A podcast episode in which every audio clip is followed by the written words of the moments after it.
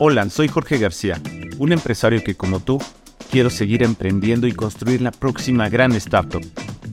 Pero por otro lado, me enfrento todos los días al reto de mantener mi negocio a flote y vigente ante las turbulencias de la operación diaria. Estoy convencido que la tecnología es la clave para que grandes empresarios con pequeñas y medianas empresas de cualquier giro aprovechemos las oportunidades del cambio histórico que estamos viviendo a nivel global. Esto es Sinoteca, el podcast donde te comparto herramientas, información e historias inspiradoras de aquellos que ya están utilizando la digitalización, la innovación y la transformación digital en su beneficio. Hola, una, nuevamente eh, en nuestro podcast. Hoy tenemos como invitada a Rosángela Raya Castillo, Rosy, más conocida por Rosy, una muy exitosa influencer en varias de las eh, más eh, conocidas redes sociales, con temas muy dedicados a los niños. Este, niños, ¿en qué edad? Rosy, ¿cómo estás? Bienvenida. Muy bien, muchas gracias, Jorge, por invitarme. Muchas gracias. ¿Cómo Al contrario, gracias a ti por, por venir.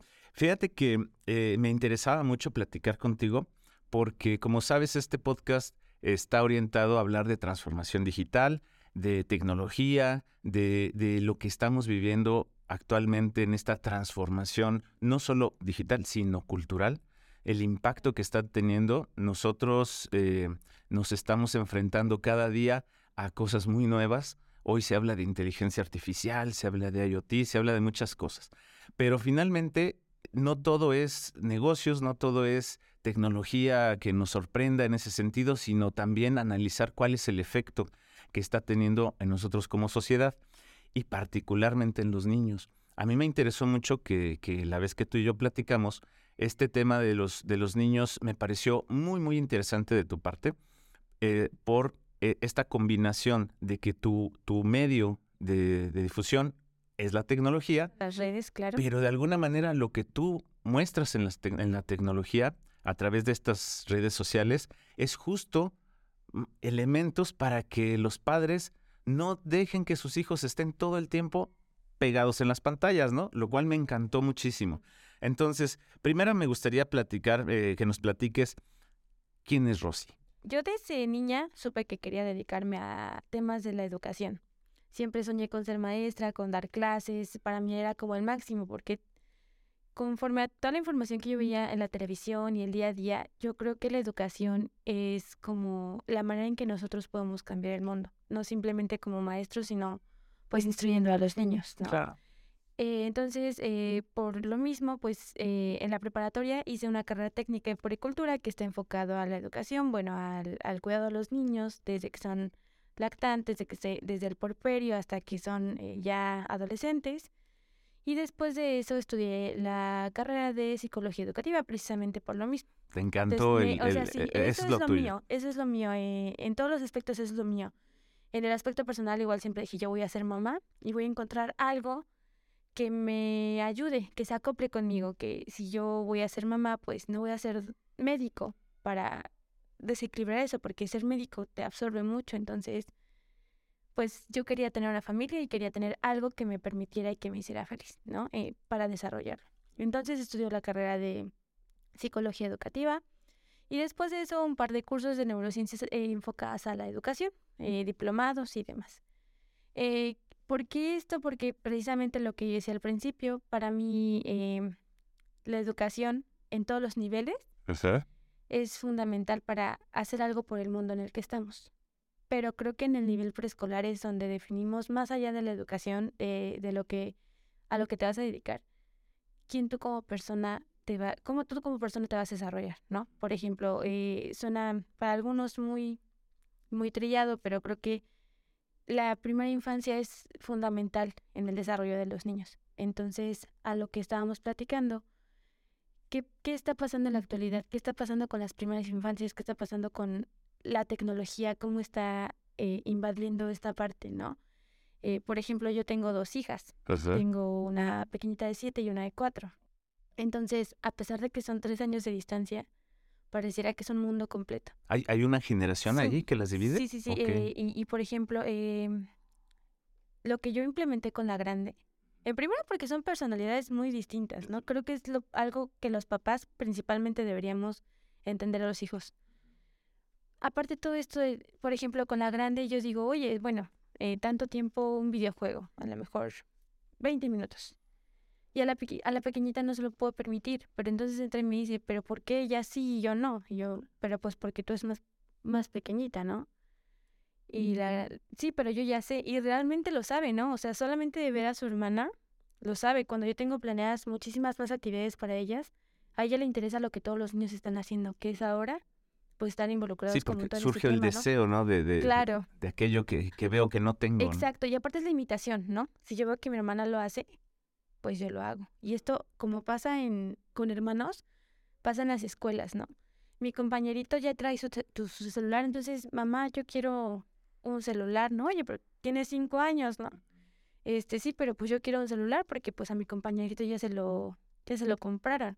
Entonces creo que esta parte de la tecnología es, puede ser algo muy bueno para la educación cuando sea algo guiado, algo, digamos que se vuelva óptimo, que sea favorable para los niños, no cuando se abandona o cuando se toma como un recurso para que el niño suena muy feo, pero no deje molestar. Claro. ¿no? Oye, y por ejemplo, en ese tiempo entre que tú este, estudiaste y tuviste a tus nenas, tú estuviste trabajando con niños. Estuve trabajando. Sí, estuve trabajando en preescolar y en primaria. Ok. Y, y en ese tiempo, obviamente que todavía no nacían tus, tus nenas, este, ¿cómo era, eh, cómo era la relación que veías de los niños con la tecnología? A lo que quiero llegar es que creo que es muy diferente como, como papás ver a tus hijos que ver a los hijos de otros, ¿no? Bueno, es la, impresión que yo tengo. Por ejemplo, yo como maestra te puedo decir, ¿no? Estuve con pequeñitos de siete años, seis años, en primero, en segundo, y también con pequeñitos de sexto, ya de unos 10, 11 años que ya iban directamente a la secundaria. Estuve en escuelas particulares de gobierno casi estuve más o menos haciendo servicios y prácticas este como requisito para la carrera, pero trabajando como tal en particulares. Lo menciono porque sí es, sí es importante, es un cambio muy drástico. Por ejemplo, eh, en las particulares, em, los mismos programas educativos de, de que compré, no sé, este sistema para mi escuela, te piden, ¿no? ¿Sabes qué? Que tu hijo vea este video tantas, no sé, tantos, tantas veces a la semana y es parte de su curso, cosa que una escuela pública no, no te pide. Y por ejemplo, en cuestión a los papás, precisamente esto, ¿no? Una vez, oye, un, un pequeñito de segundo, eh, yo daba segundo, comenzó a lanzar comida. Y pues se hizo un caos, obviamente tuvimos que llamar a la mamá, todo este tema, ¿no? Investigar el trasfondo. Y llega la mamá y le dice, no, no, muy mal, este, vamos a ponerle Luisito. Muy mal, Luisito. La tablet va a estar castigada hoy. Entonces, si ayer jugaste cuatro horas, hoy nada vas a jugar tres. Y yo... ¿Cómo? O sea, realmente como su maestra fue como en la torre, ¿no? Yo, yo viéndolo como está, dije, Santa Madre, ¿cómo crees, no? A mí me castigaban con no salir a jugar. O sea, mi castigo era no salir a jugar, mi castigo era Exacto, no, no agarrar mis muñecas. Mi castigo era a lo mejor vas a comer hasta la noche, o sea, no sé, ¿no? En mis tiempos, ahora sí que eh, ya nos cae como en mis tiempos, ¿no? Mi castigo era no permitir que yo saliera con mis amigos. Y entonces vienen y a Luisito le castigan la tablet no solamente, o sea, una hora, porque lanzó comida. Entonces creo que todo esto parte de lo social, de, de cómo estamos educando a nuestros hijos, ¿no? Y cómo estamos utilizando las herramientas que tenemos. En, en ese momento tú ya tenías eh, esta visión del, de, del efecto de la tecnología o fue ese el momento de, del descubrimiento de este No, yo creo que ya lo tenía. Yo creo que ya lo tenía porque es algo que es obvio, ¿no? no es imposible, yo decía, ¿no? Que un bebito de dos años sepa manejar un teléfono mejor que un adulto. O sea, y realmente se veía, ¿no? Porque, por ejemplo, las juntas de padres de familia, eh, las mamás llegaban con los hermanitos pequeños, ¿no? Literal, les daban el teléfono para que las dejaran escuchar. Entonces, hay veces que yo decía, ay, ¿cómo funciona esto? llegaba mi primita de cuatro años, ¡ay, así! Sí, mira, yo, madre, yo, yo ahí te cuento un poquito, yo tengo obviamente muchísimos más años que tú. Claro. Pero eh, yo algo que vi, que fue un parteaguas, recuerdo que compré una, una, un iPad y mi sorpresa fue cuando la, la, pues la compré porque en ese tiempo era como, mira la novedad, vamos a usarla. Y cuando empecé a usarla y empecé a ver que había aplicaciones para gatitos, dije, esto, esto es otra cosa.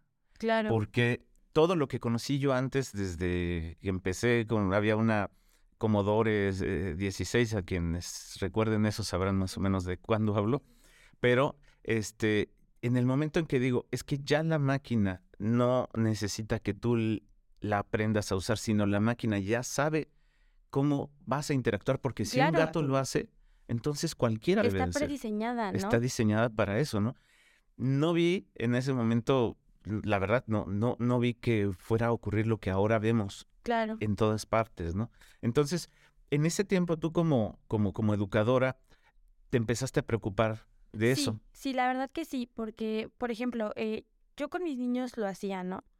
Eh, las demás maestras de pronto decían, de proyecto, pues graba un video, ¿no? O graba un video de tu mamá, graba un video de tu papá, tráele una memoria. Todavía en ese tiempo eh, no es tan lejano, son yo creo que hace unos cinco años, no es tan lejano, pero tráete tu memoria. Y ahí, ¿no? Ahorita ya simplemente lo mandas y hay grupos de WhatsApp. Incluso en ese, en ese aspecto creo que en el aspecto hacia las maestras es algo que a mí se me hace importante, aunque ya no lo ejerzo, creo que es el, el que llegaran estos medios de comunicación así, ya interfiere incluso en su privacidad. O sea, ya es como que son las 12 de la noche y la, la mamá es que la maestra no me contesta, ¿no? Es que yo creo que está invadiendo completamente, pero de forma absolutamente negativa en la mayoría de las... Los límites se van límites, borrando. Por supuesto, porque tu maestra es tu maestra hasta las 2 de la tarde, una de la tarde que termina tu curso y ahí hasta el otro día. Yo no me acuerdo que en mis tiempos yo tuviera una duda con una tarea y mi mamá le estuviera mensajeando a, a mi maestra porque pues no sabía qué hacer, claro. ¿no? creo que en esa parte también se ha invadido muchísimo eh, los límites de a lo que cada persona se, se dedica, ¿no? Porque los maestros, más allá de ser maestros, tienen una vida. Y, y se me hace muy feo. Y creo que todo esto empeoró con la pandemia. Realmente, la, si estábamos mal en ese aspecto, la pandemia le vino a decir... A, mil, claro, ¿no? Vamos claro, o sea, vino a potencializarlo, ¿no? Claro. Entonces, eh, ¿por qué? Porque pues precisamente pasó esto. Siendo maestro es muy difícil tener control de un grupo presencialmente. Sí. Entonces, imagínate ahora tener que hacerlo a través de una pantalla. Creo que eso realmente es algo que nos vino a afectar muchísimo. Yo pensaba antes, ¿no? Bueno, cuando se vino todo esto de la pandemia. Ok, ya, pasó esto, es el momento perfecto para arrancar el, el, sistema educativo que hay y comenzar con algo nuevo. Pero no. Creo que todo lo que pasó fue simplemente... Acelerarse. Claro, acelerarse y no tener control de la situación. Al principio usábamos una pantalla, la televisión, luego el celular y ahora hay un efecto donde está uno con el celular, la televisión, una tablet y aparte tengo a lo mejor otra, eh, otra pantalla en otro lado, la del, la del reloj. Claro. Y este efecto de multipantallas donde tengo un poquito, una fracción de mi atención en cada una, creo es, este estudio mencionaba eh, los efectos que están teniendo, ¿no? Que es este, todo este efecto de falta de atención los niños ya no pueden atenderse, eh, eh, enfocarse en algo, ¿no? Claro. ¿Tú lo viviste eso con, los niños? Sí, lo, viví antes. Era como te, decía, ¿no? Las maestras ponían, no, pues de tarea tráeme un video. Yo decía, no, pues de tarea decórame algo. Lo más bonito que tú puedas hacer con tus manos, con tus recursos. No lo hagas, este... No lo hagas digital. Yo no quiero que me traigas una exposición que tú estés tecleando y me la plasmes. No, no, no, no. Yo quiero que tú hagas tu cartel agarres tus plumones y te agarres tus colores, tus hojas, lo que tengas, y entonces tú saques y plasmes ahí lo que tienes, ¿no? Porque precisamente yo creo que la tecnología es lo que vino a hacer, eh, vino a cortar con todo eso. Los niños, los periodos de atención de los niños antes, me acuerdo, una maestra nos decía mucho, tú tienes al niño aquí 15 minutos. Después de ahí, olvídalo. pierdes. Y entonces nos hacía dudar, nos decía, ¿cómo que lo tienes 15 minutos? ¿Cuántas horas dura el, horario escolar? Entonces, 15 minutos. Todas las otras 5 horas, ¿qué haces? ¿No? Entonces, como maestros era estarnos ahí moviendo y renovarnos. Me acuerdo que la forma en que en mi época de estudiante, la primaria, me parece que creo que era la multimedia, que sacaron unas pantallas como gigantes. Ah, sí, sí, sí. Y el, el, el lápiz, el GIS, algo así era como electrónico. Sí, fue un programa de, de unos pizarrones este, electrónicos que creo que después hasta resultó fraude. Claro, los implementaron para sexto de primaria, ¿no? Yo me acuerdo que lo, lo que hacía mi maestro, o sea, en ese entonces era, a ver, vamos, abran su libro en la página 30. Ponía la, proyectada la multimedia, que era el programa que venía según, eh, de acuerdo a los libros, supuestamente. Y decía, ok, clic, video. Entonces la clase de la maestra se convertía en estar sentada y video. Siguiente. Entonces ella no explicaba. Ajá. Nos quedamos todos así como, y pues nosotros como niños era la novedad de, ay, sí, videos, ¿no? Pero no sabíamos en ese entonces lo que realmente estaba pasando. Entonces, ¿qué pasa? Que a la hora de evaluaciones, todos tronamos. Ok. Todos tronamos, ¿no? ¿cómo vas a tronar a un niño de sexto año? Entonces, creo que desde las, los primeros intentos en en implementarlo en las escuelas, todo esto ha venido, se ha venido abajo porque no le dan un seguimiento. Así es. Ese, ese, ese programa para mí era muy bueno, pero entonces creo que lo que pasó en la mayoría de las escuelas era eso. Pues eh, no mejoró, sino que dio este espacio. Causó como un rezago. Ok. Fíjate que a mí el día que platicamos me interesó mucho comentar contigo porque yo lo he vivido. Tengo un, un niño de 10 años que ha estado en siete escuelas y ha estado en varios sistemas educativos. Algunos donde se pretendía que utilizara todo en una tablet, no había libros físicos, todo era la tablet. Eh, pregunté cuando nos expusieron eso cuáles eran los efectos colaterales. Mis hijas en ese tiempo eran adolescentes y yo veía que pasaban mucho tiempo, entonces dije, ¿qué va a pasar si, justo lo que comentas, si desde más pequeños están expuestos a esto? Me dijeron, es muy pronto para tener esa información, pero hay muchas bondades de la tecnología y dije, ¿sabes qué? Me llevé a, Adiós.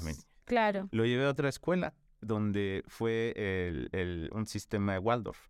Donde es exactamente lo contrario, ¿no? No hay, no hay ningún tipo de exposición a la tecnología. Sin embargo, yo me dedico a la tecnología. Entonces, tuve un efecto contrario, tuve una reacción porque fue demasiado poco tecnológico para lo que yo veía real. Entonces, me he enfrentado a esta situación en donde sé que yo expongo a mi hijo a tecnología, porque igual tiene su tablet, tiene su reloj, tiene sus GOS. Y por una parte, una escuela me pareció excesiva y la otra me pareció excesiva del otro sentido. Pero en sentidos opuestos. En sentidos opuestos, ¿no? Y pues ha tenido, como muchos niños creo, y también a raíz de la pandemia, estas reacciones un poquito adversas.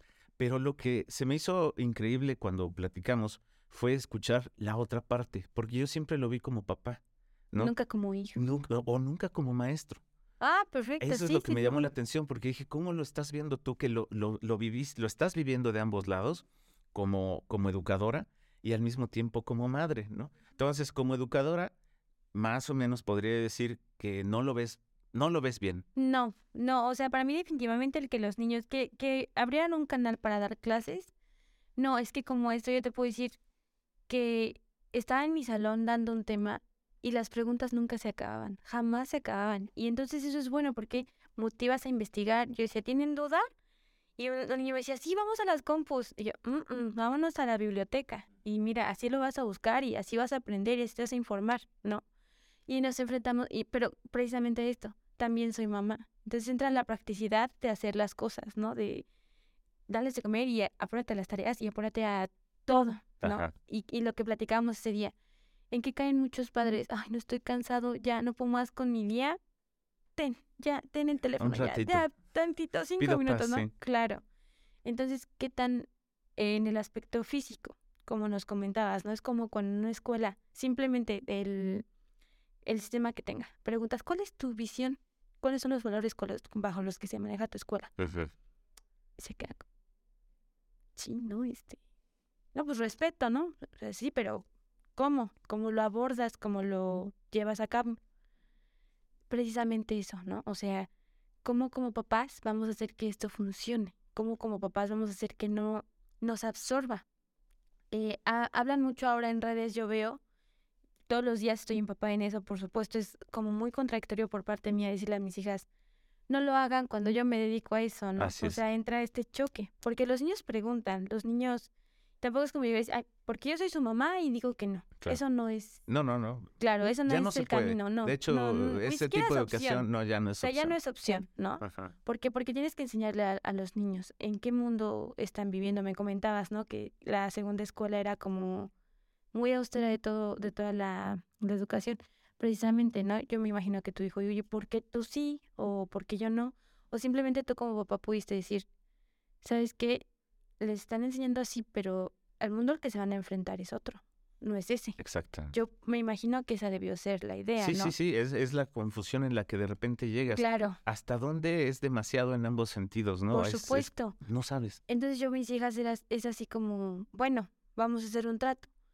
Salimos al parque, salimos con los... tratar de que sea lo más orgánico.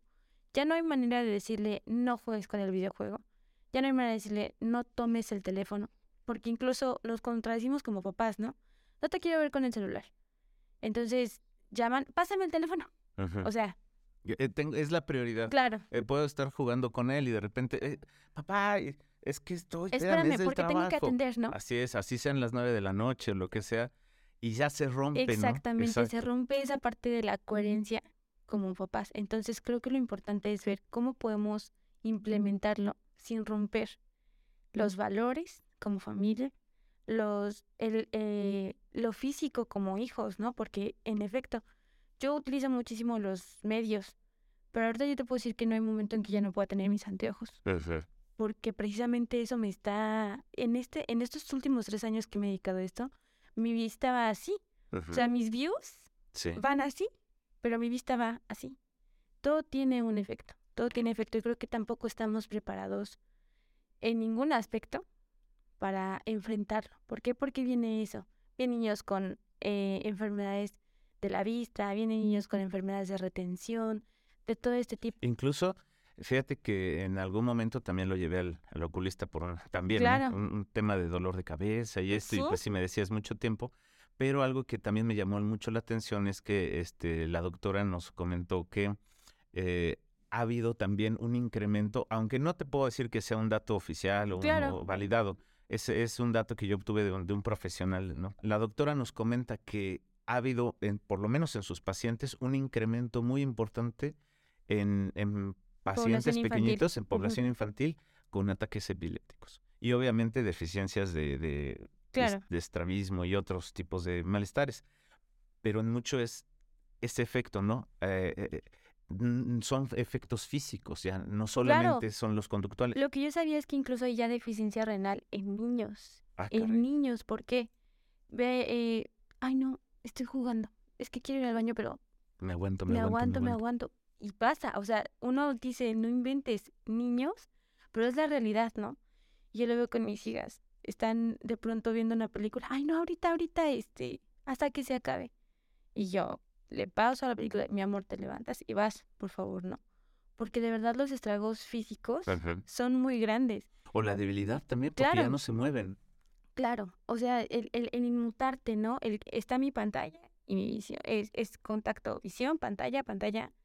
O sea, creo que en ese tema es muy importante hacer énfasis porque yo les platico a mis hijas, ¿no? Eh, de vez en cuando les pongo la película de Wally. Y les da mucha risa a ellos que, que ellos no caminen así. Y se lo platico a mis conocidos, se los platico a todo el mundo. Creo que como vamos, directamente para allá. Porque ¿cuáles son las enfermedades que ahorita están mal? Diabetes infantil, ¿en serio? O sea, ¿en serio? Cuando hay tantos, eh, precisamente, avances tecnológicos en la salud, la diabetes infantil es uno de los temas más preocupantes en México. La obesidad infantil. O sea, todo esto es real. Lo que pasa es que no hay alguien que de verdad se preocupe por hacerle caso, ¿no? Por atenderlo. Así es. Yo le, yo digo a mis hijas, si ustedes no salen a jugar, si ustedes no agarran un libro y pintan, si ustedes no se voltean a ver, eh, ahorita eh, ellas me pidieron de regalo de Navidad mascotas, ¿no? Eh, un perrito y está como que no. Pero eso las, las saca de su... Sí, sí, sí. de su Eh, eh, zona. El perrito no les permite que no, lo- Claro. no, lo, no lo hagan caso. ¿no? Claro, ¿no? Entonces, ¿qué pasó? Pues a lo mejor mi chiquita de siete años de estar un ratito en el teléfono pasó a tomarle fotos a su perrito, ¿no? Pero ya está en el parque. Claro. O sea, ya, ya lo estás fusionando, ¿no? Sí. Pasó de estar ella viendo un juego a, no, pues voy a jugar con mi perrito y lo voy a grabar un ratito, Ajá. ¿no? Porque quiero tener sus recuerdos. Pero entonces ya buscas cómo, cómo involucrarlo de, de manera óptima. Claro. No que se convierta como en un foco en el que están ahí, ahí, ahí. Para los niños es, mientras tú más los dejes, ellos más lo van a hacer. Así es. Entonces, Y, y, por ejemplo, ahorita la paradoja de todo esto, ¿no? Es que sí, efectivamente, todo lo que hemos estado conversando es, es negativo y, y- y hasta asusta, ¿no? Porque claro, dices, eh, como en la película de Wally, este es el futuro que le espera a las siguientes generaciones y, y te asustas. sí, Sin embargo, y es lo que procuro que en este, en este podcast eh, hacer, es encontrarle la otra parte, ¿no? Es, Claro. es eh, un claro ejemplo es lo que tú haces en redes. El contenido que tú generas en redes invita a los papás a hacer, a, a llevar a los niños a una, eh, una creatividad, explorar esa creatividad, por utilizando este mismo medio, Medio. como un caballo de Troya, yo diría. Si de todas maneras lo van a usar, mira, a lo mejor se puede usar para... Claro, sacarlo mejor. Exactamente. ¿Qué tanto o, o cómo fue este proceso tuyo de entrar a hacer este tipo de contenidos? ¿Cómo, cómo fue? Cuéntame esa historia del inicio, porque... La verdad que jamás lo planeé, jamás lo pensé. Yo veía creadores de contenido y era como, wow, ¿no? Este, la vida tiene sus elegidos y son ellos. Lo que pasa es que cuando nace mi segunda bebé, bueno, cuando estaba embarazada, yo dije, ok, basta de trabajar, me voy a enfocar en mis niñas y se acabó. Y una vez a mi chiquita, a la grande, bueno, en ese tiempo mi chiquita, eh, mamá, es que tenemos que hacer una maqueta del sistema solar. Bueno, yo saqué papel, saqué globos, saqué cajas, saqué luces, o sea, no, la, la maqueta les quedó increíble, ¿no? Entre todos, mamá, papá y la chiquita. O sea, cuando llegamos con la maqueta, porque hasta aprendía y yo saqué las luces de Navidad, o sea, pinturas y ensúciate y hazlo, ¿no? Pero vívelo, vive lo que estás haciendo, ¿no? Entonces la maestra nos dice, señora, ¿le puedo preguntar algo? Y claro, ¿por qué un trabajo así para un niño de preescolar? Y yo le dije, mira, creo que como papás, nuestra misión en preescolar es demostrarle a nuestros hijos hasta dónde. Si te limitas a ir a comprar algo de Unicel a la papelería, es como lo van a resolver los niños más adelante. Y tiene mucha, o sea, tiene mucha sí, es lógica. cierto. Es muy real, ¿no? La gratificación instantánea, Claro, ¿no? Claro, instantáneo. Pero yo te puedo decir que del salón de la, de la nena fuimos los únicos que hicieron ese trabajo. Y los demás, eso, compraron una monografía, recortaron y pegaron. No, nosotros nos pasamos la noche desvelados pegando en grudo y pegando, pega, o sea, el, el papel y, pega- y pintando y que se seque y todo esto, ¿no? Y me dice la maestra, eso es lo que piensa. él". Sí, en efecto, tú le estás enseñando a tu hijo no a hacer la maqueta, le estás enseñando a resolver problemas. Así es. ¿Qué haces? Te confías a los recursos de otros o tomas tus propios recursos y los sacas, Ajá. ¿no? Entonces la maestra me dijo, mire, yo nunca lo había pensado así.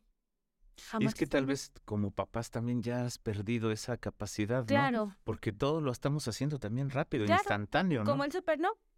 Sí, Y pasa por él y se acabó. sí, exacto. Y, y- y además este tema que creo que es también, un- un- en otro podcast lo hemos tocado, que es el hecho de que eh, hay una tendencia a despersonalizarse. La gente ya no quiere tratar con la gente, prefiere Claro. tratar con la máquina.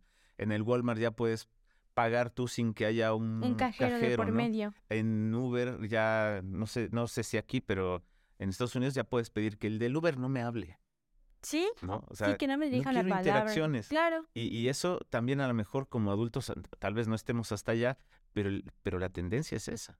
Y es algo muy negativo. Eso para mí es algo muy negativo porque simplemente somos seres sociales. Así es. Hay que hacerle como queramos, hay que encerrarnos en una burbuja. Somos seres sociales y eso nadie, nadie no lo va a quitar. Una persona encerrada 10 días seguidos sin ninguna interacción se vuelve loca. Así es. Es la realidad. Y, y entonces empezaste a armar lo que hacías para ti con tus niñas. Eso es lo que empezaste. Ahí fue el comienzo. Pasa que en el preescolar, bueno, eso fue en la estancia. Pasamos a preescolar con la nena. Eh, un grado más arriba, me parece, no, no recuerdo bien. Sí, fue un grado más arriba. Entonces yo me dedico ya no a dar clases. Pero entonces, eh, con la nena, que va a ser el taller de no sé qué. Vamos a participación de los papás. Esa, en esa escuela me gustó mucho. Tienen mucho ese tema Montessori. A mí me agrada muchísimo porque enseñas a los hijos a, hacerse responsables. Es significativo. O sea, lo que pasa, lo que tú rompes, lo tienes que arreglar, ¿no? Lo que tú rompes es lo que va a pasar si tú actúas de esta manera.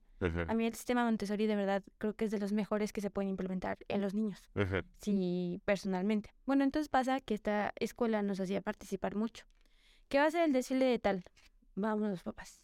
¿Qué va a ser muchas actividades, no precisamente para involucrar a los padres con los hijos. Sí. Entonces, yo llegaba con las actividades y las mamás se me quedaban viendo. Envidia.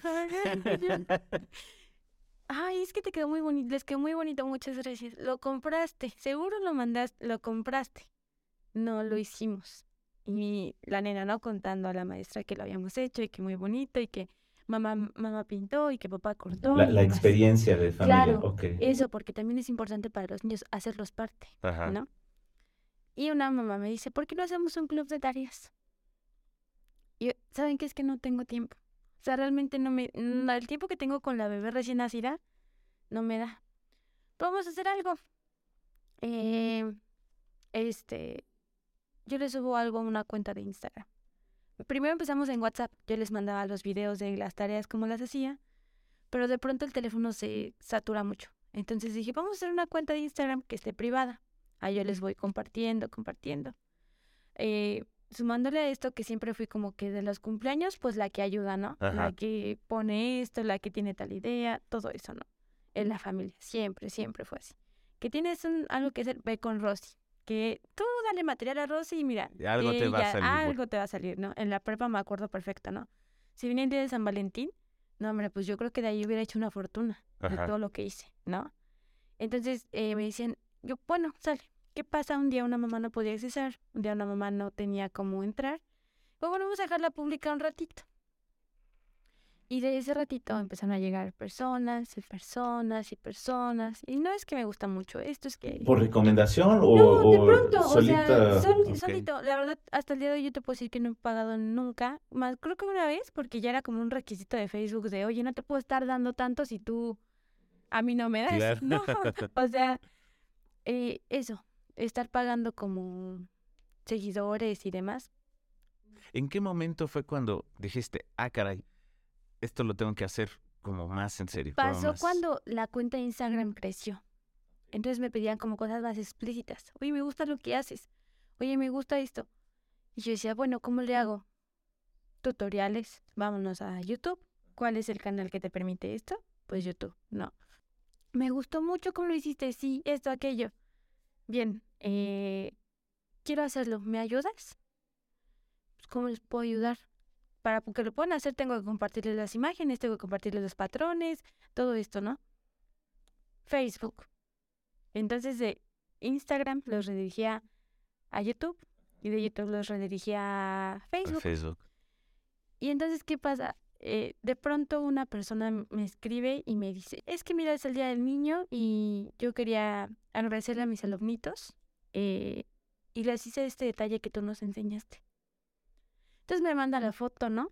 Y yo, wow, wow, ¿no? Eh, era algo que yo había hecho y ya estaba en, en otro lugar, ¿no? Y dije, wow. Entonces, ¿qué pasa? de pronto me dice YouTube, ¿sabes qué? Ya eres candidato a ser socio, tienes que cumplir ciertos lineamientos, si los cumples en ese tiempo, adelante. Facebook, lo mismo. Entonces, fue como, ah, oye, ¿qué pasó, no? Eh, mi meta siempre fue enseñar, siempre fue dar clases. Y me rendí en, cierto punto, o no me rendí, lo dejé por un aspecto personal. Yo creí que nunca más me iba a pasar, pero creo que la vida trajo algo que yo no me esperaba y fue mucho mejor, o sea, mucho mejor. Porque ya no solamente le está enseñando a niños, sino a maestros, a mamás, a personas interesadas por el mismo punto que decimos, ¿no? Claro. Evitar que las redes, en lugar de ser algo dañino, se alga- nos sirvan como algo, como un arma para no permitir que nuestros niños se Sí, hundan sí, en sí. eso, ¿no? Y, y, y- de ahí fue que ya eh, eh, te enfocaste completamente. De ahí empezó, me enfoqué por completo, eh, dije, ok, vamos a hacer de esto algo, algo bien, si eres constante en algo como en todo, tienes muchos beneficios. ¿Qué pasa aquí? Hay muchos creadores de contenido que te venden el material que... Y está bien, creo que cada quien lo trabaja como le favorece, Ajá. pero en muchos aspectos yo siempre en mi vida, como persona te puedo decir que muchas veces necesité ayuda y no la tuve de nadie Ajá. o sea, de nadie. Y me tocaba salir solita, ¿no? Entonces pensé en eso, pensé en las personas que tal vez no tengan esos 100 pesos para pagarte un paquete de moldes, ¿no? ajá. Y dije, ok, yo creo que si tú das, tú recibes. Esa es mi, tal vez una de mis convicciones más grandes. De tus das, valores. claro. Si tú das, tú recibes. Entonces creo que todas las muestras de cariño y todo el afecto que yo tengo a las personas hasta el día de hoy desde que comencé no se comparan con nada. O sea, realmente es muy grande, es muy, muy grande. Como decíamos al principio, no todo es el dinero ni todo es lo que hay más allá. Claro. Y, y creo que en esto me he encontrado con muchas personas en ese, en ese punto, en lo más allá, en lo emocional, los sentimientos, en conectar con la gente, ¿no? Entonces, desde, desde ese entonces, yo me he dedicado a crear contenido y me han mandado incluso seguidoras de Brasil, de Colombia, de Venezuela, de España. Me mandan, me, me dicen, oye, es que, que-". y ya vamos a algo cultural, ¿no? Es que aquí en Venezuela no tenemos ni idea de lo que sea el Día de Muertos, pero mira, vimos tu proyecto y lo hicimos Y nos encanta. y nos gustó. Antes decíamos, pero ¿por qué calaveras? ¿Pero por qué? Porque Sí, sí, pues, es culturalmente como, dices nada claro, que ver. o sea, otro país llega y dice, Santa Madre, ¿no? El Día de Muertos es un impacto muy grande a nivel mundial. Sí. Y me decían, no, pero lo investigamos y les dejamos una tarea a los niños y mira, lo hicimos. De Colombia, de Venezuela, o sea, ya es incluso cultural, ¿no? Llevas esto, estas redes, este ruido, lo- te hacen llevarlo a muchos más lugares. Claro.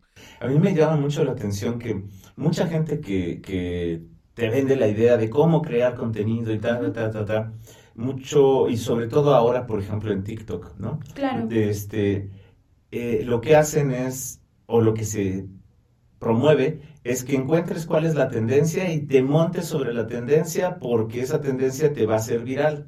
Y este concepto viral creo que es otra de las virus o de las de los Problemas De que las hay. enfermedades Exacto, sociales. porque es como llamar a tu necesidad de, de ser, de, ¿De de- atención? de atención Ajá. y esa búsqueda falsa o, o no sé si falsa, pero eh, fatua sería la palabra más correcta, de, Claro. de popularidad, ser popular, ¿no?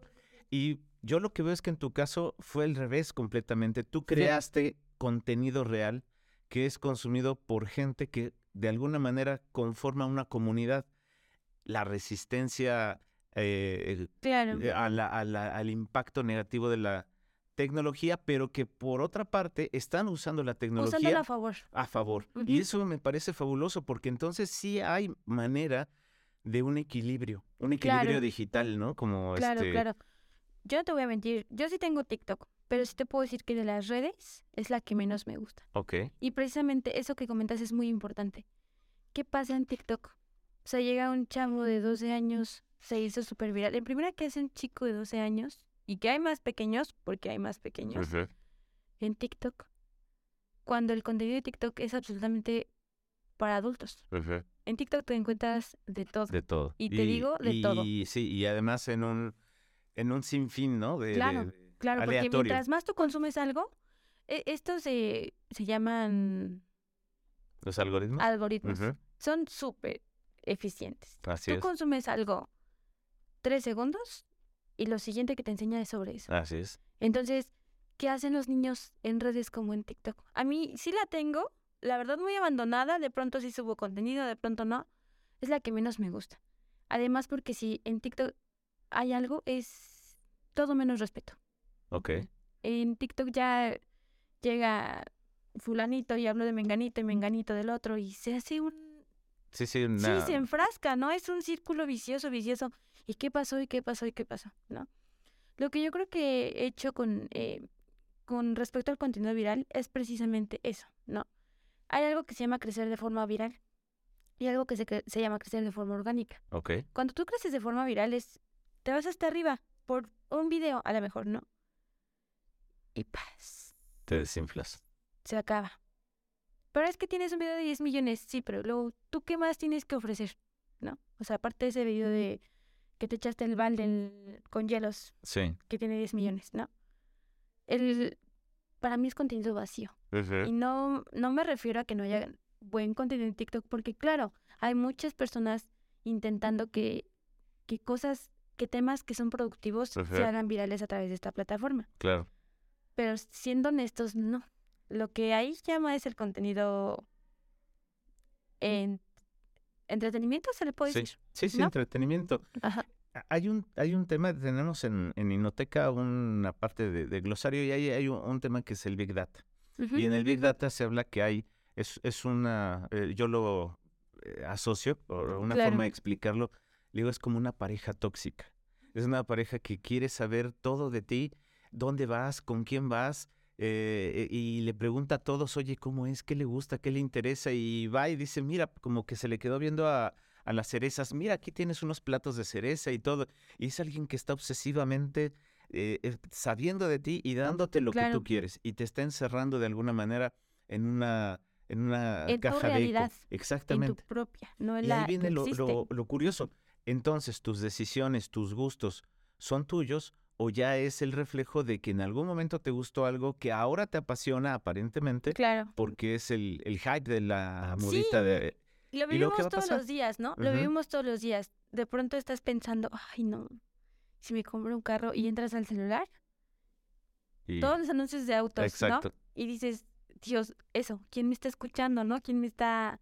Es eso, nosotros Suena muy, muy eh, controversial a lo mejor, pero le entregamos la vida al teléfono. Así es. Literalmente. Tu propuesta sería la tecnología, las, las redes, los medios digitales, todo, toda esta tecnología por sí misma no es nada, ¿no? Es lo que hacemos claro. de ella. Eh, tu, tu, propuesta para navegar, eh, como tú lo estás haciendo, entre, entre ver los efectos negativos que tiene hoy, no, no en el futuro, porque eso todavía no lo vemos, ¿no? ¿Qué va a pasar con los niños cuando se eduquen a no tener una, eh, esperar un resultado de las cosas y, a construirlas, como tú bien lo dices? No, no en ese momento, hoy, eh, el día de mañana, ¿qué va a pasar? ¿Cómo podemos navegar entre estos dos eh, extremos en donde todo nos lleva a que sea lo más fácil? Y lo más fácil va a ser lo más vacío, ¿no? lo más fácil de digerir, que no me que no me causa un tema, un conflicto. Exactamente. ¿Cuál, cuál sería tu propuesta para, para la gente que nos escuche? ¿Cómo navegar con sus niños en, en este mar tan embravecido de, Creo que antes que todo, informarnos. Ok. Informarnos. Eh, no por nada hay clasificaciones de las cosas. No por nada los videojuegos tienen clasificación. Ok. No por nada las Hacerle películas. caso a las clasificaciones. Claro, las películas tienen clasificación. Porque hay tantos niños ahorita tan pequeños niños en Estados Unidos cometiendo asesinatos. Porque no estamos informados, los papás nos desatendemos completamente, ¿no? Estar informados, estar al tanto, estar al tanto de cuánto tiempo mi hijo. Yo sé que a lo mejor es cansado, pero decidimos ser papás. al final de cuentas decidimos ser papás. Y entramos en temas sociales mucho más grandes, ¿no? Pero ya están aquí. No podemos seguir dando eso a la sociedad. No podemos seguir haciendo niños tiranos. No podemos seguir haciendo niños vacíos emocionalmente, ¿no? Eh, a mí me decían, yo muchas veces les digo a, mis, a mis chicas, a las, a las chicas, bueno, les digo chicas, no me gusta decirles seguidoras, me gusta decirles chicas, ¿no? Eh, ¿por, qué, nosotros, eh,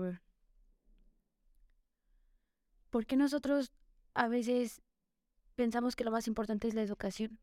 Y sí, claro, es fundamental, pero también la emocional. Y a veces la dejamos muy de lado. Yo creo que más allá de la educación escolarizada, la educación emocional actualmente está por la calle de la amargura. Y si nosotros como papás nos informamos, si nosotros como papás estamos al tanto, la misma tecnología nos brinda muchas herramientas para llevar una mejor educación emocional con nuestros hijos. ¿Cuál sería tu visión más eh, halagüeña, más positiva de, cómo em, pueda irse desarrollando esto, considerando que cada vez más eh, vamos a tener este acceso a, tantos medios, tantas pantallas, tantas, tantos, o sea, estamos imbuidos completamente. Por supuesto. Eh, eh, y a pesar de eso, ¿cuál es el escenario más positivo que tú crees que podamos llegar como sociedad o, o como particulares cada uno con nuestros hijos? Yo creo que podemos llegar a niños que emocionalmente sean estables. Podemos llegar a una sociedad empática, las redes sociales nos permiten comunicarnos, o sea, estás a un clic literal de distancia, de información, de familiares, de muchas cosas, ¿no? Yo te puedo decir que hasta la fecha sé que tengo un hermano, no sé dónde, pero lo tengo. Entonces, a lo mejor esto a mí me podría ayudar, ¿no? A, comunicarme, claro. Y es algo que no todos eh, están dispuestos, o si están dispuestos es como de, ay, pues es más fácil que no me cause un conflicto, que no me llame mi atención. Creo que el escenario más favorable es tener personas felices. Sí. Personas, eh, como te lo repetía, por, bueno, lo repito porque para mí es muy importante, emocionalmente estables. Porque lo emocional, de lo emocional para mí, parte todo. Nos decía una maestra que el coeficiente intelectual es más importante que la inteligencia emocional. Y le decía, no, puedes tener 20.000 posgrados, 20.000 maestrías, lo que tú quieras, pero si emocionalmente no estás bien, ¿por qué el médico va y se suicida? Y la persona que vive al día y lucha y lucha todos los días está feliz con su vida. Creo que emocionalmente primero es eh, enfocar a los niños a que desarrollen eso, sus sentidos, que desarrollen eh, su creatividad, precisamente, porque todo esto igual es un freno, ¿no? Tú le, tú le pones a un niño enfrente de la computadora o el videojuego y lo va a preferir mil veces que unos bloques. Así es o sea, creo que en esta, en esta época vemos la importancia de sentar a tu hijo a jugar con bloques. Con bloques. Sí, sí, con las manos, que, que sientan lo, físico, ¿no? Eh, yo, por ejemplo, dejo a mis hijas que hagan su revoltijo. ¿Por qué? Porque lo están viviendo. Igual, vamos, exactamente esto. Tener excesividad de juguetes te nubla. Es lo necesario. Los juguetes precisamente por eso tienen una edad. Si, si existe esta información, que es muy poca, de por sí es poquita y los papás la ignoramos, por eso estamos donde estamos, porque no, no, no le damos la importancia que, que requiere. Entonces, es recobrar, digamos, el valor que tienen esas clasificaciones, porque los permitimos ver películas que no son para su clasificación, juguetes que no son para su clasificación. Claro, habían, habían este Halloween niños disfrazados de esta parte, los juegos del calamar. Habían niños de cinco años. acaba de, de, ser un, un este, Jeffrey Dahmer, ¿no? El, no, no, el, em, un futbolista que hasta salió a disculparse porque ah, la federación, claro, claro. porque hizo una fiesta de niños con temática de narcos. Sí, sí. y dices... O, o, ves que al niño lo disfrazan de... le hacen su narcofiesta. Sí. Y entonces dices, wow, ¿dónde están quedando los valores? Así es. Si todo eso lo utilizáramos de manera positiva, habría niños respetuosos, había niños eh, que, se, que tengan valores, ¿no? Que sepan que si un adulto mayor, yo creo que eso ya, se ha perdido mucho. Si un adulto mayor no está pudiendo cruzar la calle, entonces tú así lo ayudas, ¿no? Porque es una persona, tenemos todas necesidades, somos, somos sociales simplemente porque para allá vamos. Claro. Y, y tú en este sentido, eh, la, la, parte de las redes sociales que se volvieron antisociales, este, ¿qué recomiendas? ¿Qué, le podrías decir a alguien que no puede evitar darles el celular y que a lo mejor sienten que no tienen el tiempo para, para hacerlo? El contenido que tú generas, ¿qué es lo que les da a ellos? Eh, primero que todo, creo que es eh, esta parte de buscar. De, yo, yo te puedo eh, compartir, ¿no? A veces yo pongo una idea, entonces llegan otras 20 personas y esa idea ya la mejoraron. Ok. Y eso para mí está increíble habrá quien me diga, oye, no te enojas. No, claro que no. Porque entonces alguien ya pudo sacar ese lado de ellos, ¿me explico? Eh, de la forma que sea. Eh, yo no estoy compitiendo con nadie, claro que no, por supuesto que no, jamás he buscado eso. Creo que lo más importante es esto, ¿no? Eh, que la gente busque esa parte, que a los niños los pongas a colorear, los pongas a pintar, los pongas a ensuciarse, no me va a decir, ay, pero pues es que la ropa, ¿no? La ropa les va a dejar de quedar. Claro.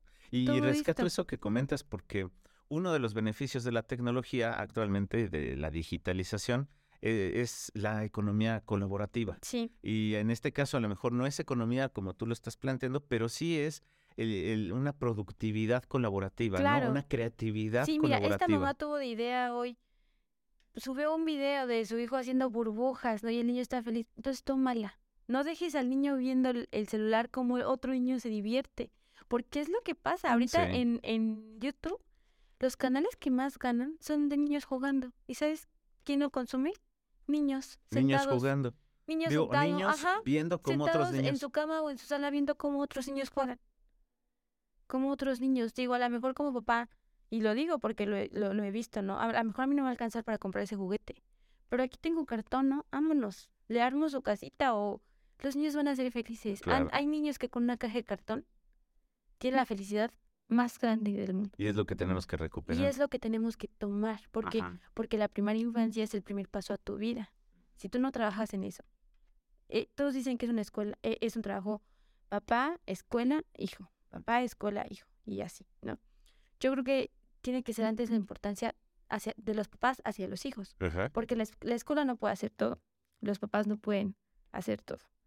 Entonces es algo que es colaborativo y que también ya dejó de ser colaborativo porque el papá le echa la culpa a la maestra, la maestra le echa la culpa al papá, el hijo le echa la culpa a los dos, ¿no? Sí, Entonces sí, sí. eh, es algo de lo que jamás vamos a poder salir si no utilizamos todas her- herramientas que tenemos. Si ya vi un video de que están eh, jugando con, no sé, con espuma, sale, ¿no? A lo mejor tengo la espuma de mi lavadora, o sea, no sé, no tengo comprar, pero algo que los niños vean que también pueden hacer. No que se queden algo, no, no que sean niños viendo cómo juegan otros niños. Claro. Porque eso Sí, es lo como que está decían pasando. los del. El, eh, ¿Cómo se llama allá en Chapultepec? Los del papalote. ¿no? Ah, ok, sí, como sí, decían sobre los del papalote que este prohibido no tocar, ¿no? Sí, por supuesto, Sí. exacto. Y ¿no? ahora lo único que hacen es ver. Exacto. Es ver porque pues el- la, lo táctil de la pantalla no, no les da No, otro tipo de No les da- información. Incluso hay niños, eh, eh, decían, ¿no? Como tipo cristal, ahorita ya no pueden hacer nada porque se lastiman. Así es. Ya pues, y, y aquí eh, te cuento alguna experiencia, eh, algo bueno que yo viví Sí. dando clases. A veces las escuelas particulares fomentan eso, ¿eh? En la escuela particular tú llegas y si tu hijo se te raspó, no te encuentras con cada mamá. Es que te estoy pagando cinco mil pesos al mes y cómo puede ser que salga con una raspada. Pues sí, es que es un niño. Sí. Entonces, a nosotras como maestras nos decían, ¿sabes qué? En este cuadrito va a estar preescolar. Y era un cuadrito, o sea, real, de 5 por 5 metros. Oye, pero eso es receso. Es un momento de, De gritar, jugar, de correr, de desestresarse, de hacer algo. Sí, sí, sí, pero si llegan lastimados, la mamá nos va a demandar. No puedes permitir que... No, ya, no, si a nosotros se nos raspaba un niño, Olvídate. sí. no, horrible, ¿eh? De verdad. Entonces, hay que ver en qué escuelas estamos eh, metiendo a nuestros hijos. Y tal vez me esté metiendo en un tema muy delicado, pero es real. Hay escuelas que realmente, por ser particulares, no significa que sean buenas escuelas. Así es. Eh, esto me lleva a una reflexión que dices, la transformación digital, siempre decimos también es cultural, Claro. pero en este, en este caso, la transformación puede ser también una transformación que no vaya hacia algo diferente, sino que recupere ciertas cosas y añada lo, lo nuevo, ¿no? Porque Sí. no vamos, como comentábamos, a prescindir de todas estas No, es tecnologías. que, no, es imposible e incluso no es algo deseable porque también eso nos haría perder, eh, perdernos el momento histórico en el que Claro. vivimos. Pero sí eh, tratar de encontrar un equilibrio. El balance. Exactamente, un balance, ¿verdad? Y ese, eso es algo que yo veo en tu, en tu material, lo que tú, tus, tus contenidos tienen todavía este, este toque eh, de, de puro, digamos, o, orgánico, ¿no? inocente, Ajá. inocente, ¿no? Es, ves un cocodrilo, ves un, veo por ahí tenías un video de cuatro millones y medio de, de- creo que era el del cocodrilo. Y este, y, y, y lo ves y es un cocodrilo que solo de verlo sonríes. No te ríes, no es Claro. chistoso, es, es, es simpático. Y Claro. esa sensación es algo que también lo que ellos ven en las caricaturas, en los videojuegos, no les genera eso. Me, yo le decía a mi hijo que, oye, ya dejes esa tablet, ni siquiera te diviertes. No, ¿cómo no? Si estoy muy divertido. Digo, no te he visto sonreír ni una vez. Sí, claro, sus emociones, ¿no? Tú estás con la cara, es la misma cara todo el tiempo, todo el tiempo. No hay expresiones. Exacto. y lo que tú comentas, si no hay una emoción, no va a haber una expresión. Claro. Y, y yo creo que ese es un indicador, ¿no? ¿No te parece? Sí, por supuesto, ¿no? Eh, les decían, es que estoy feliz. Oye, te acabo de comprar el juguete que querías. Sí, estoy feliz. Los niños ya están dejando de ser Así es, niños. Están ya no dejando son de ser niños, niños. sí. O sea, ya no son niños, ¿no? Imagínate adelante. Eh, yo no quiero entrar en tema como encontrar el amor y casarte y demás, ¿no? Pero sí es un hecho que necesitamos relaciones interpersonales. Es, o sea, es, es un hecho. Sí. Sí, imagínate a el, el adolescente consiguiendo novia o teniendo novia. O de la forma que sea, ¿no? Cuando antes yo me acuerdo que, no, agarrarte la manera, Sí, wow, la emoción te Claro, desborda, ¿no? pero en este caso es, es una ¿a pasividad. qué están yendo, Así no? es. O sea, ah, sí te quiero mucho, yo también te quiero mucho. Y es a lo que vamos, y perfecto que tocaste lo de los memes. Si para eso hay mucha creatividad, Ajá. yo creo que para los temas personales y sociales tendría que haber mucha más, mucha más. Para mí es importante enfocarlo con los niños porque en efecto son el futuro. Así es. Todos lo sabemos, no es algo que nos hayan pintado, no es algo que nos digan solamente porque no hay otra cosa que decir. Es la realidad. Los niños son el futuro. ¿Y, y tu comunidad, tus, tus chicas, te han pedido, por ejemplo, eh, que hagas temas así como que la caricatura tal, el emoji tal, claro, el meme tal? O sea, claro. sí, Eh, en lo eso piden. sí, por supuesto. eh, todo, por ejemplo, ahorita yo estaba retomando mis, mis redes de unos meses que tuve como de, de una pausa. Y me decía, es que qué bueno que volviste, es que qué bueno, mira, Merlina, mira esto. Te estás adaptando a lo que hay. Ajá. Claro, pero yo no estoy, yo no les estoy diciendo, oigan, vayan a Walmart y compren un cuaderno de Merlina, ¿no? Pues, eh, ¿Cómo lo hacemos? Y, y en ese aspecto tuve una experiencia muy bonita y muy grata para mí. Me, me llena mucho orgullo eh, platicarla.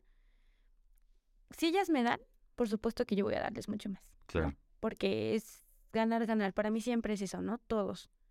E incluso cuando no puedes, eh, a lo mejor yo no estoy hablando económicamente, me gratifican de muchas otras formas, de verdad, muchas, muchas.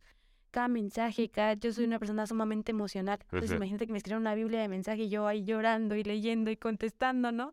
De pronto no puedo contestar todo porque me enfrasco y, ay, ¿cómo te fue? O sea, es imposible, Sí. es imposible, ¿no? En la medida lo hago. Y te lo comparten. Claro, claro. Entonces, eh, hace mucho eh, hice una dinámica. Yo pretendía, obviamente esto me trae, y no es una algo que sea oculto, esto me trae un beneficio económico. No porque yo les venda algo, simplemente por consumir tu contenido, Sí. ¿no? Entonces yo decía, bueno, ¿qué les regalo? Y dije, estamos en plena, en plena crisis de la pandemia. Y dije, bueno, una computadora, una impresora, dinero, ¿no? Es algo que ahorita a lo mejor les puede servir. ¿Por qué? Pues porque desde casa, una laptop, perfecto, ¿no? Tu hijo es lo que necesita para, para poder tomar sus clases y no muchas personas. Sí, a lo mejor no di muchas, pero pues lo di con el esfuerzo de mi trabajo, ¿no? Hice ese sorteo, esa dinámica, y bueno, se las ganaron. Yo regalé un Nintendo Switch, me acuerdo, dije, no, pues para los niños es el... El sí, boom, sí, sí, ¿no? es el. Y la verdad participaron, pero yo esperaba más, ¿no? A como es mi público, yo esperaba más. Entonces dije, bueno, tal vez los premios no les llamaron, ¿no? Así.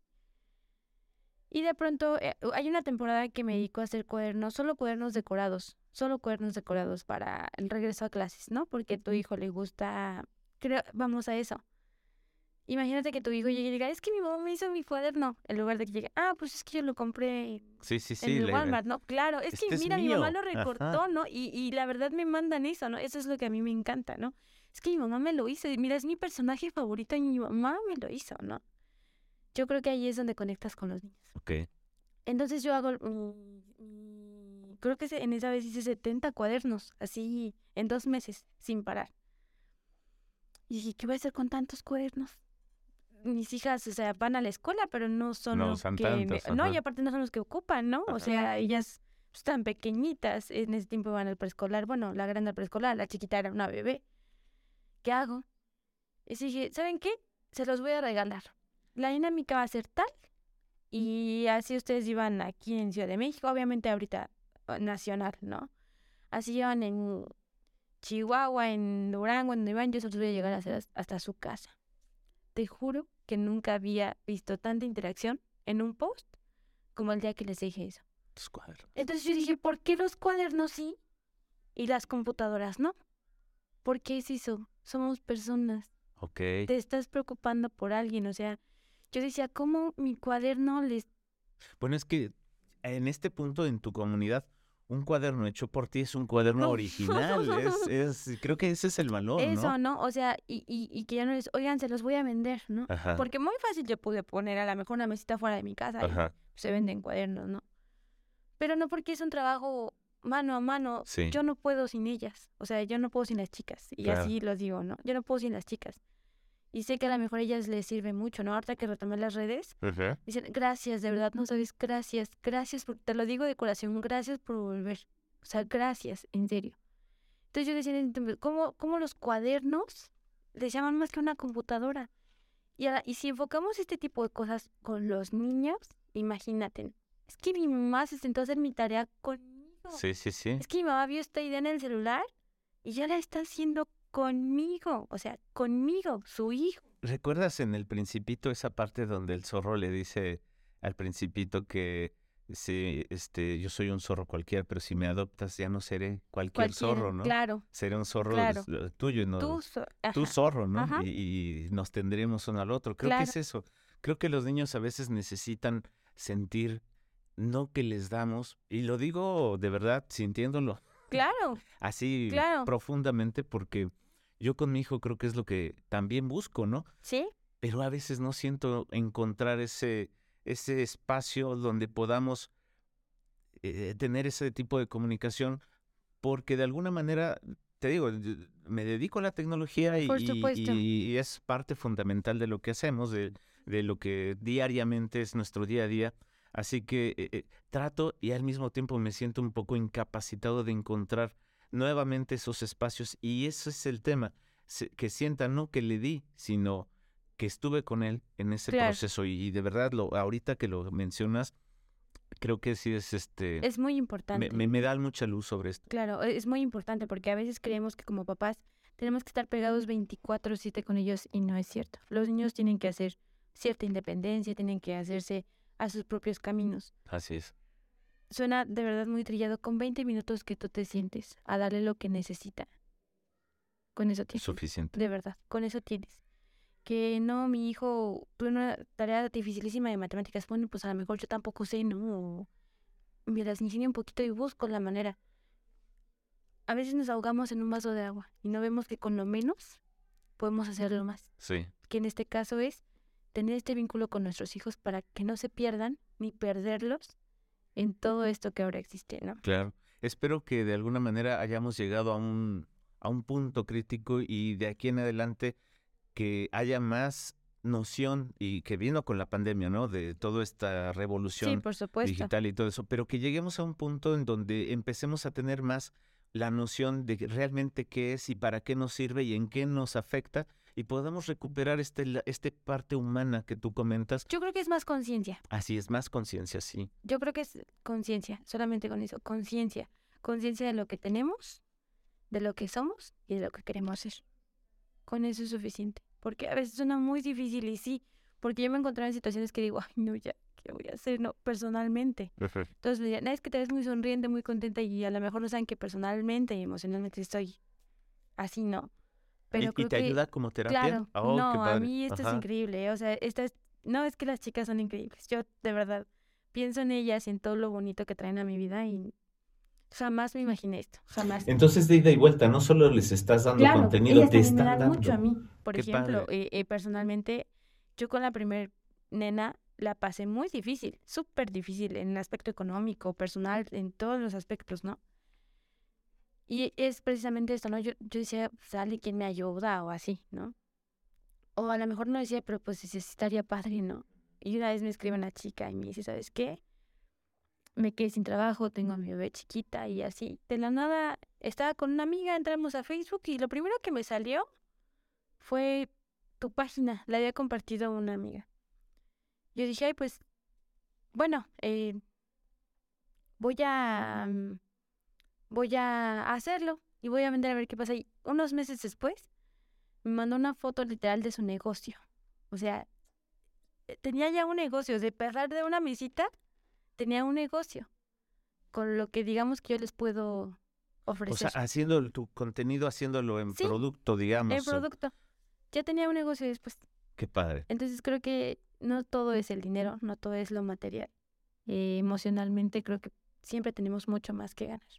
Y me quedo con esa, con esa parte, creo que, que es la tarea. Es, realmente esa es la tarea. No qué va a ser la tecnología por nosotros, sino nosotros qué podemos seguir siendo. ¿Qué podemos hacer con ella? ¿Qué podemos hacer con ella y seguir siendo nosotros? No dejar de ser humanos, no dejar de ser sociales y, y no dejar de ser, de tener esta relación sobre todo este, este crecimiento de los niños, volverles a dar esas esperanzas, esa inocencia, ¿no? De, de que volver a, ser niños. Exactamente, y no solo entes que consuman permanentemente.